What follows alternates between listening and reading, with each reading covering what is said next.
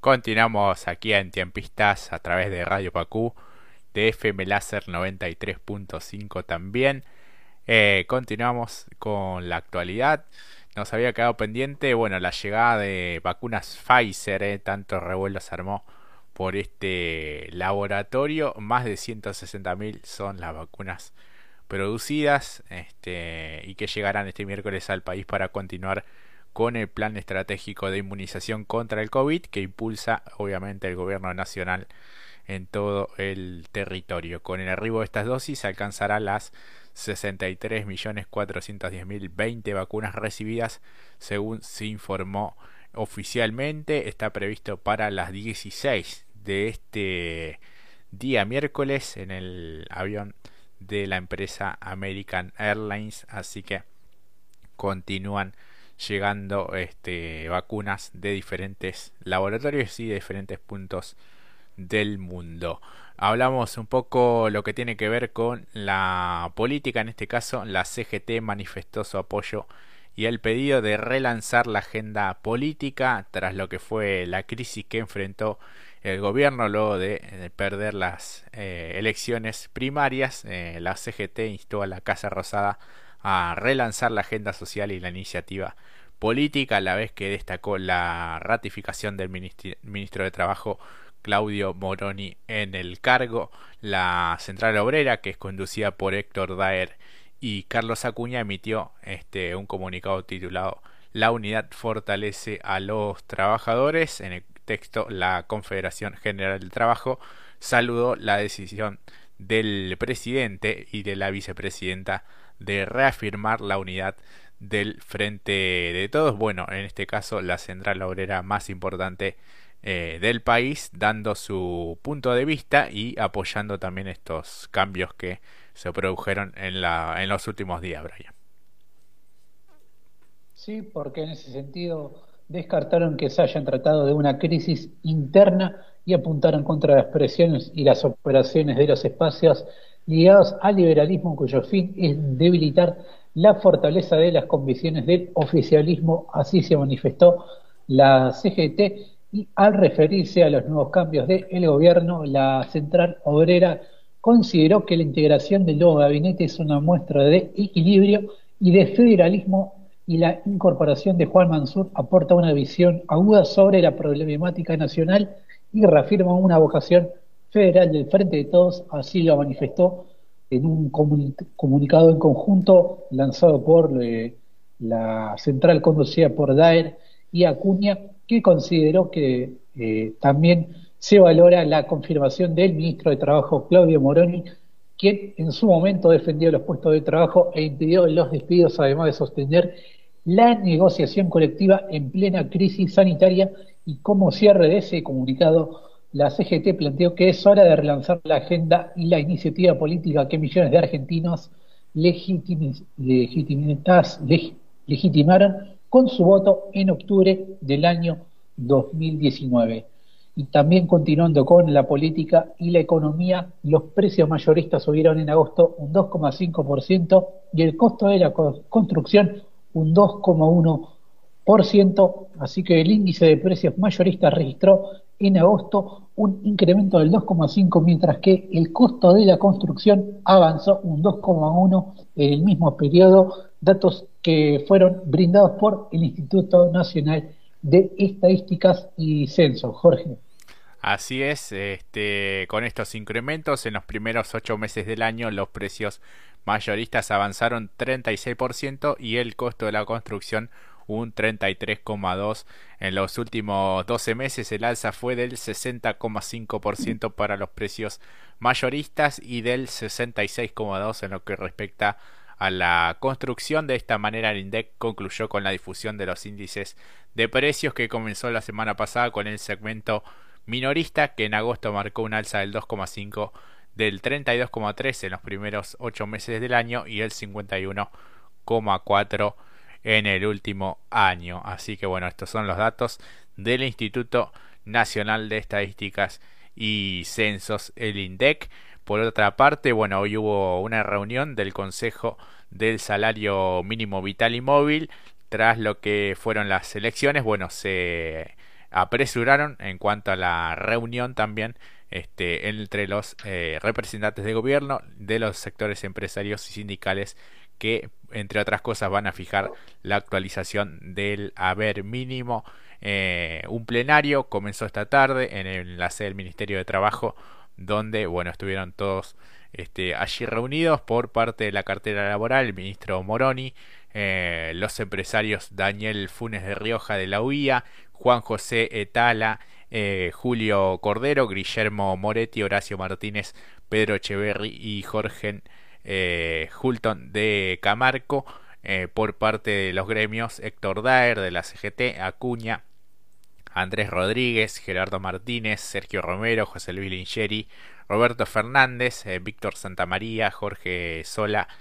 Rodolfo Daer, Julio Pimato, Noé Ruiz, Antonio Caló, Armando Cavalieri, Ricardo Pedro y Hugo Yasky por parte de la CTA de los trabajadores. Así que bueno, veremos este, cómo avanzan estas negociaciones y estas reuniones este, para ver si eh, se sube lo que es el salario mínimo vital y móvil. Por otra parte, bueno, uno de los grandes cambios eh, en el gabinete y en los ministerios tiene que ver con el nombramiento de Julián Domínguez, este, que recibió apoyos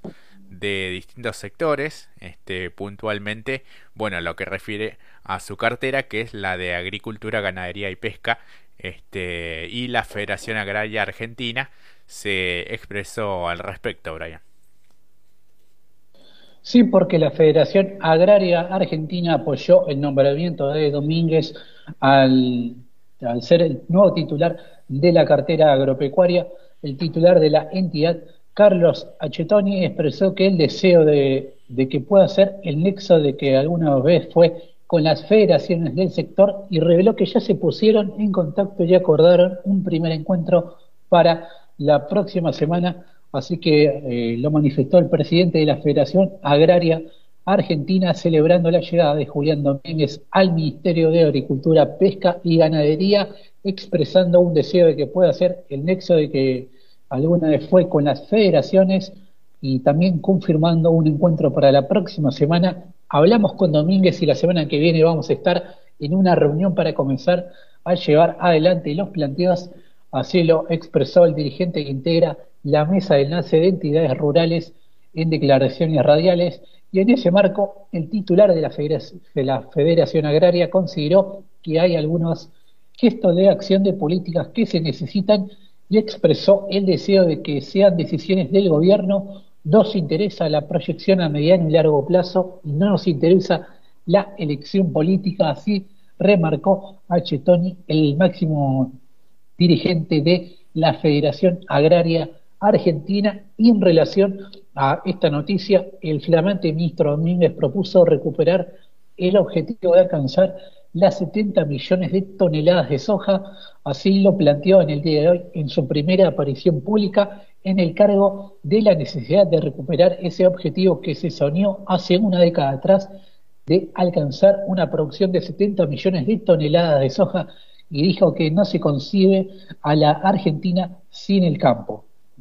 Así es, en el marco del sexto seminario de la Asociación de la Cadena de Soja, Domínguez planteó su disposición a trabajar para que la Argentina pueda recuperar el nivel de sueños e iniciativas que nos planteamos hace 10 años de alcanzar 70 millones de toneladas de producción. El ministro señaló que el país hoy está bastante lejos de ese horizonte, pero subrayó que el objetivo es que trabajemos juntos para recuperar esos sueños. Apostó en ese sentido al trabajo en conjunto y destacó el rol de los productores para afirmar luego que no se concibe la Argentina sin el campo y no se concibe el campo sin el milagro que ha producido los productores de este país. Aseguró sentirse orgulloso de conducir la responsabilidad de este ministerio y destacó que la Argentina se adelantó más de 30 años para dar respuesta a las grandes discusiones y a la agenda global de problemáticas actuales de la humanidad en relación a las discusiones sobre sostenibilidad y cambio climático. Mencionó puntualmente que la Agenda 2030 para el Desarrollo Sostenible de las Naciones Unidas, el Acuerdo de París, la encíclica Laudato eh, del Papa Francisco y la cumbre sobre los sistemas alimentarios de la ONU, entre tantos otros temas. En esa línea, el ministro aseguró que las exigencias globales para la agricultura se concentran en la necesidad de incrementar producción, cantidad y calidad con la menor huella ambiental. Sostuvo al respecto que la Argentina es una plataforma fotosintética con disponibilidad y gran heterogeneidad de suelos, clima, agua dulce, biodiversidad que produce biomasa bajo un paradigma que hace 30 años significó una revolución total con prácticas en permanente eh, evolución. Así que bueno, algunos de los conceptos de Julián Domínguez, que bueno, es uno de los más destacados también eh, en estos cambios que se produjeron hace algunos días. Alguien que ha pasado por distintos roles eh, en distintos gobiernos.